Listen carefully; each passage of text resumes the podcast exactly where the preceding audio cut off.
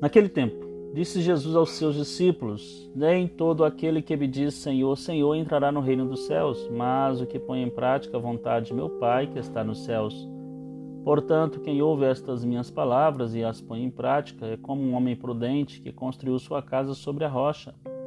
Caiu a chuva, vieram as enchentes, os ventos deram contra a casa, mas a casa não caiu, porque estava construída sobre a rocha.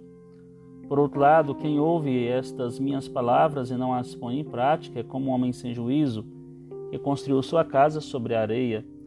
Caiu a chuva, vieram as enchentes, os ventos sopraram e deram contra a casa, e a casa caiu, e sua ruína foi completa. Mateus 7, 21, 24 a 27. Bom dia!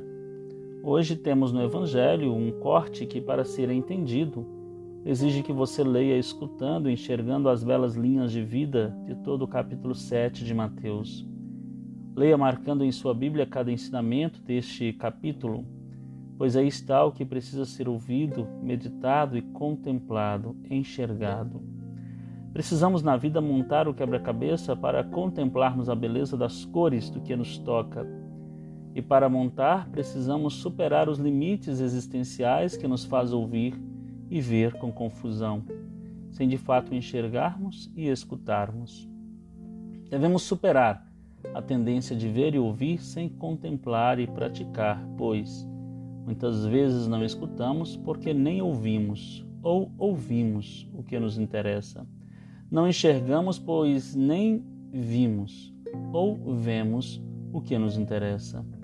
No decurso do existir, corremos o risco de não nos atentar para a necessidade de mergulhar nas oportunidades, de buscar o alimento que verdadeiramente sacia a fome.